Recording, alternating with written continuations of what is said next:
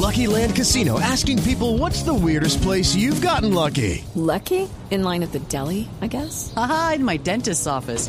More than once, actually. Do I have to say? Yes, you do. In the car before my kids' PTA meeting. Really? Yes. Excuse me, what's the weirdest place you've gotten lucky? I never win and tell. Well, there you have it. You can get lucky anywhere playing at LuckyLandSlots.com. Play for free right now. Are you feeling lucky? No purchase necessary. Void where prohibited by law. 18 plus. Terms and conditions apply. See website for details. El siguiente podcast tiene contenido exclusivamente diseñado para tu interés. Blue Radio, la nueva alternativa. Hola, es un gusto escucharnos de nuevo aquí en Pregunta de Arkham, el podcast donde vamos a estar respondiendo sus preguntas. Y el día de hoy vamos a hablar de un tema que pues las personas que me conocen saben que me apasiona un montón. Y pues de hecho sí intentaron corcharme muchísimo, he de reconocerlo. Y, es de cómic. Eh, Juli, ¿qué tal? Hola Arkan, ¿cómo vas? Bien, bien, aquí, aquí entretenido. Eh, Juli, recuérdanos tus redes para las personas que nos están escuchando. Ok, en Twitter y Twitch me pueden encontrar como Legend of Juli. Bueno, Julio hoy nos va a acompañar como comentarista. Nos va a estar acompañando un poquito porque las preguntas, pues quiero que escuchen la opinión de otra persona cuanto, en cuanto a estas preguntas tan interesantes que me hicieron. Y pues nada, bienvenidos una vez más aquí a Pregúntele a Arkham. Y vamos a empezar con la primera pregunta que nos hizo un amigo aquí de la casa, que es eh, el amigo Choi, José Luis Rodríguez. No que lo confundan con el Puma, por favor. y nos pregunta, ¿la novela gráfica y el cómic son lo mismo? Y se nos pregunta, ¿en qué se diferencian? Juli, ¿qué crees? ¿Que son lo mismo o que son diferentes? Sé que tendrán su diferencia, pero no la tengo clara. Ok, bueno, lo primero que hay que definir es primero que, es un cómic, que es una novela gráfica. Un cómic es pues obviamente un- una caricatura, para ponerlos en términos muy, muy, muy coloquiales. Es una historieta corta publicada, ¿sí? de máximo 26, 36 páginas, por mucho el, el asunto. Y mientras que las novelas gráficas son esos mismos cómics, pero publicados en un formato mucho más grande. Entonces, uno de los ejemplos más claros es, por ejemplo, B de Vendetta, Watchmen, Diario de Rorschach, 12 de octubre de 1985. Entonces, ¿cuál es la diferencia? La exhaustividad, por ejemplo, ¿qué tan exhaustiva es la historia? Cuando la historia es mucho más densa, uno cuando lee un número de un cómic, la historia no es autocontenida. ¿Qué significa? Que está continuando un punto, está continuando una historia, es como un capítulo de una historia, como un capítulo de La Rosa de Guadalupe, no mentira. que es un capítulo, como un capítulo de una, de una serie que uno está viendo. Entonces uno va viendo la continuidad. Las novelas gráficas no, las novelas gráficas son autocontenidas. Es decir, por ejemplo, Watchmen fue una, una novela gráfica que terminó siendo publicada en números, se publicó en 12 números, pero cuando uno la lee completa, es decir, la lee de corrido, está toda la pieza gráfica está diseñada para tener el mismo estilo, el mismo dibujo, tener absolutamente todo igual. Esa es una de las cosas que diferencia precisamente el cómic de la novela gráfica.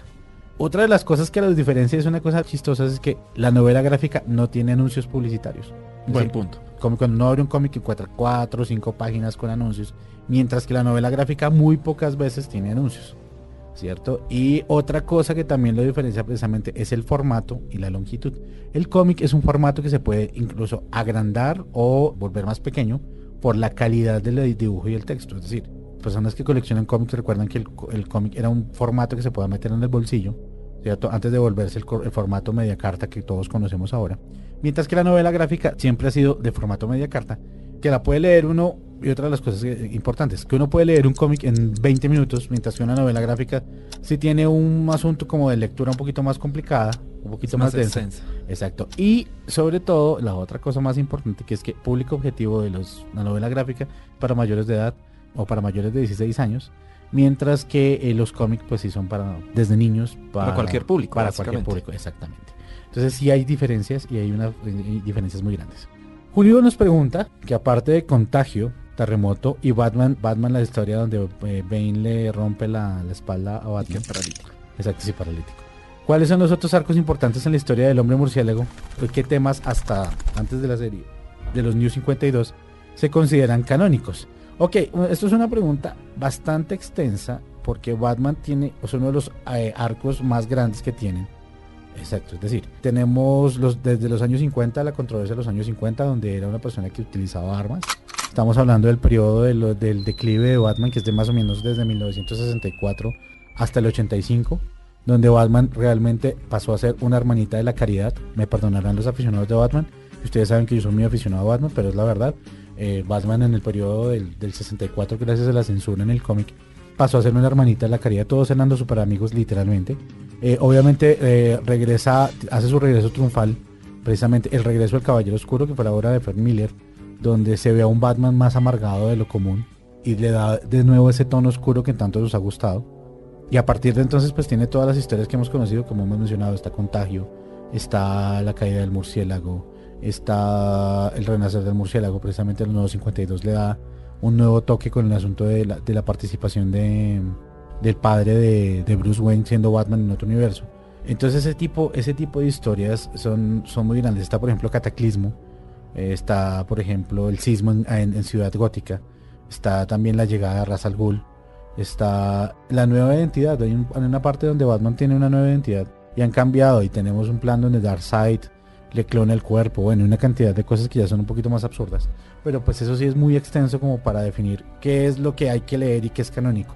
De hecho, hasta el momento lo único canónico que tenemos de Batman es que se llama Bruce Wayne, que tiene una baticueva y que tiene un mayordomo que se llama Alfred Pennyworth, que de hecho tiene un dato curioso. No, ustedes, no sé si ustedes sabían que en el ejército el término Batman se refería a la persona que ayudaba a otra persona. Eso significaría que el Batman de Batman es Alfred. Wow. Sí, como para... Blow your mind. Sí. Jefferson Quintero nos pregunta de lo que está haciendo DC ahorita con Rebirth en cuanto al murciélago, que es lo más recomendable y destacable para leer, y a comparación de las otras etapas en los cómics, que es lo más rescatable en cada una de ellas para Batman, Superman y Wonder Woman. Wow. Es decir, lo que está ahorita nuevo con Batman, o sea, a los que estamos como al día con Batman nos gustó un poquito la noticia, porque el problema fue que la- se vendió en medios que Batman iba a ser un metahumano. No, lo que pasa es que Batman ahora es Wolverine. Es un chiste, es un chiste, es un chiste. Es decir, eh, Batman ahora tiene un metal en su cuerpo que se llama el Diosanium. Sí, yo sé, el nombre es como bastante raro. Y va a empezar a enfrentarse a, un- a una cantidad de villanos bastante interesantes, donde aparece un personaje que hace mucho no aparecía en la, en la continuidad de DC, que es eh, El Sueño, que es uno de los siete eternos. Entonces es, es- lo recomendable. Pero digamos lo que en ese punto, recomendable, absolutamente todo lo que está viviéndose nuevo, está todo conectado. Es decir, yo no puedo leer una cosa sin leer la otra. Está muy, muy conectado. Todo lo que están haciendo con Superman y con Superman, Batman y la Mujer Maravilla, precisamente por ser, por ser parte de campaña expectativa para lo que va a ser la Liga de la Justicia. Entonces, obviamente todo está muy conectado con ello. Continuamos con la siguiente pregunta, que dice, John Salguero nos pregunta, ¿cuál es el mejor cómic de Batman y por qué? Eso es como el asunto de las consolas, es subjetivo, totalmente. Pregunta trampa. Pregunta trampa. A título personal, el mejor cómic de Batman para mí fue el primero que leí. Eh, Fue un cómic que publicaron en 1979. Fue el primer regalo que me dio mi mamá de un cómic. Entonces para mí es el mejor cómic porque fue el primero con- el que me enamoré de Batman. Lo que más recuerdo siempre va a ser la portada, donde están absolutamente todos los villanos atribuyéndose quién mató a Batman. Están enterrándolo y están matando a Batman. Si ya nos ponemos en un punto de vista mucho más eh, selectivo en cuanto a lo de Batman. Mis mayores recomendaciones son, siendo clásicos, está La broma asesina, que es la historia del Joker. Donde nos cuentan cuál es el origen del Joker, que es una obra increíble. De hecho, pues se hizo una Muy película buena. ya, se, se hizo una película que es muy buena. Y otra historia como por ejemplo Batman en el... Hay un, no recuerdo el nombre en este momento, pero es Batman en el mundo de Alicia en el País de las Maravillas. O sea, si usted es fanático y conocedor de Batman, sabe muy bien cuál es el villano principal de este. Se la recomiendo un montón. Calú, calé, Batman llega ahora y con él jugaré. No voy a jugar tus retorcidos juegos, Jervis. Los rehenes, ¿dónde están? A ver, a ver, a ver. Pero volvemos al mismo asunto. Todo lo que tenga que ver con Batman es muy subjetivo. A uno le puede gustar la época fresita de Batman, a otro nos puede gustar más la época oscurita. Es una, es una cosa Cuestión de gustos. cuestión de gustos. Sakura Amaki nos pregunta, ¿es verdad o mito que la industria del cómic ha declinado en los últimos años? Sí. Es decir, siempre ha declinado, siempre ha tenido problemas. Es decir, hay problemas de ventas y las industrias que producen los cómics se dieron cuenta que uno de los mayores puntos para poder rescatar a las empresas fue el asunto de las películas. ¿Cómo se demostró esto? Hasta 2004 creo que fue cuando Nolan hizo la primera película de Batman. Si no estoy mal. Spider-Man era el título, o sea, el personaje y el título que más vendía cómics en Marvel. Y en toda la industria en general de cómic. Cuando Nolan hizo sus películas, el repunte de Batman le quitó el puesto. Y ha pasado absolutamente con todos los títulos de película, con todas las películas que han hecho, por ejemplo, las películas que han hecho Marvel, las películas que ha hecho DC. las industrias, el, el número de ventas sube de los títulos principales. Pero ¿qué es lo que pasa? Al mismo tiempo cuando están lanzando estos títulos, se ve que están lanzando 30 títulos más y están siendo cancelados cada tres números. Entonces eso significa que realmente lo que estamos consumiendo de cómic es los mismos cómics de siempre, con los mismos personajes de siempre, y la gente no está leyendo los cómics de los nuevos personajes. Entonces estamos viendo que la industria está generando contenidos muy grandes, pero al mismo tiempo están cancelando una cantidad de contenidos. Eh, entonces, pues sí, eso es un asunto de, de- de una rueda ahí todo el tiempo de estar creando y no creando, quitando y no quitando. Hasta el momento más o menos que recuerde, Marvel estaba cancelando a abril de este año 25 títulos y DC estaba haciendo lo mismo como con 18 títulos. Entonces, si lo pensamos bien, pues tampoco es una industria muy sólida y muy, y muy fuerte. Nicolás Sainz Arismendi nos pregunta, eh, yo me he preguntado si los universos cinematográficos son realmente ahorita la fórmula mágica para que las productoras hagan plata. Sí, sí lo es. Sí, total. Sí lo es. Por el simple hecho también de que llega a un público más amplio, o sea, no se limita al nicho de los geeks, sino también a la persona del común. Exacto. Es decir, el séptimo arte que es el cine y el noveno arte que es el cómic, eh, a nivel de función y de creación, son exactamente lo mismo. Es decir, estamos creando una película, la única diferencia es que la película está en papel y es estática, pero sigue siendo una, una película. De hecho, existen lo que se llaman los motion comics, son unas cosas bastante chéveres. Eh, entonces, eh, para las productoras, como lo que es Warner y Marvel, ¿cierto? Por ejemplo, hace unos días Netflix compró eh, Miller World, que es toda la obra de, Miller, que es como Hit, Hit y, y todos sus títulos relacionados para producir contenido. Esto, pues digamos lo que a nivel de especulación lo podemos decir, porque Netflix está perdiendo los derechos de Disney y Disney es Marvel, sea, Marvel es Disney, perdón. Marvel es Disney. Entonces, obviamente, producciones como Avengers, o producciones como The Defenders, pues se van a ir probablemente de Netflix. Entonces, a ellos les conviene ir creando contenido, pero entonces se nutre, la industria del cine se ha nutrido mucho de toda la industria del cómic porque son personajes que ya están establecidos. Lo único que tienen que hacer es una adaptación muy, muy buena. Y en el caso de Marvel, por ejemplo, crearon un universo nuevo. Ellos aprovecharon y crearon el universo 606, si no estoy mal, que es un nuevo universo cinematográfico que no tiene abs- nada- absolutamente nada que ver con el mundo de los cómics. Es decir, que ellos manejan un asunto de multiuniversos. Y pues lo que hacen es eso, crear un universo nuevo donde pueden crear nuevas historias, nuevo merchandising, nuevas cosas. Pues me parece, eso a mí me parece muy chévere. Sí, Pero es pues la fórmula. La siguiente pregunta. De acuerdo a los géneros de los cómics, ¿cuáles tienen más demanda de popularidad actualmente y cuáles han perdido valor? Ok, el valor no se lo da la popularidad. Aquí hay un asunto muy claro. Un el valor de un cómic, por muy, muy chistoso que suene, es lo raro que sea. Es decir, en la época en que apareció Batman y Superman, y todos estos personajes en cómic, ocurrió la Segunda Guerra Mundial. De hecho, hay unos que en la primera, pero ocurrió la Segunda Guerra Mundial. Entonces, en ese entonces, el papel se reciclaba. Entonces, encontrar todavía copias de esos cómics es un lujo. Por eso es que un cómic de esos puede llevar a, a valer 2 o 3 millones de dólares, dependiendo del estado en el que esté. Ahora, si es por géneros, el de superhéroes es el que está mandando ahora. Existieron muchísimos géneros. Existieron los géneros de western, que fue, que fue muy duro. Las fotonovelas, eh, los románticos. Pero ahora, digamos, los que mandan la parada en cuanto a, ventas, siguen siendo los cómics de superhéroes. Entonces, eso, es por, eh, por ese lado. Mauricio Jaramillo, arroba Mauricio Jaramillo, Jaramil, un amigo aquí de la casa también nos pregunta, hace una pregunta que es bastante simple de responder. Condorito surgió en 1949 o 1948. Condorito aparece por primera vez el 6 de agosto de 1949 en Chile. Entonces, esa es fácil, Mauro, ¿qué pasó? Condorito presenta Cacharro. Diana Candonga, arroba Diana Candonga nos pregunta, quiere entender bien por qué hay dos versiones de Spider-Man, una en DC y una en Marvel. Porque se supone que, que Spider-Man es Marvel, ¿no?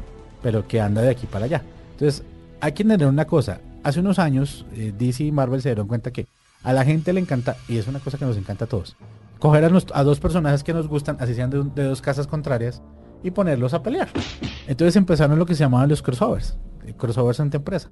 Los más famosos son precisamente con Spider-Man. Spider-Man con Superman, Spider-Man con Batman, Spider-Man con el Hombre Elástico, Spider-Man con la Mujer Maravilla.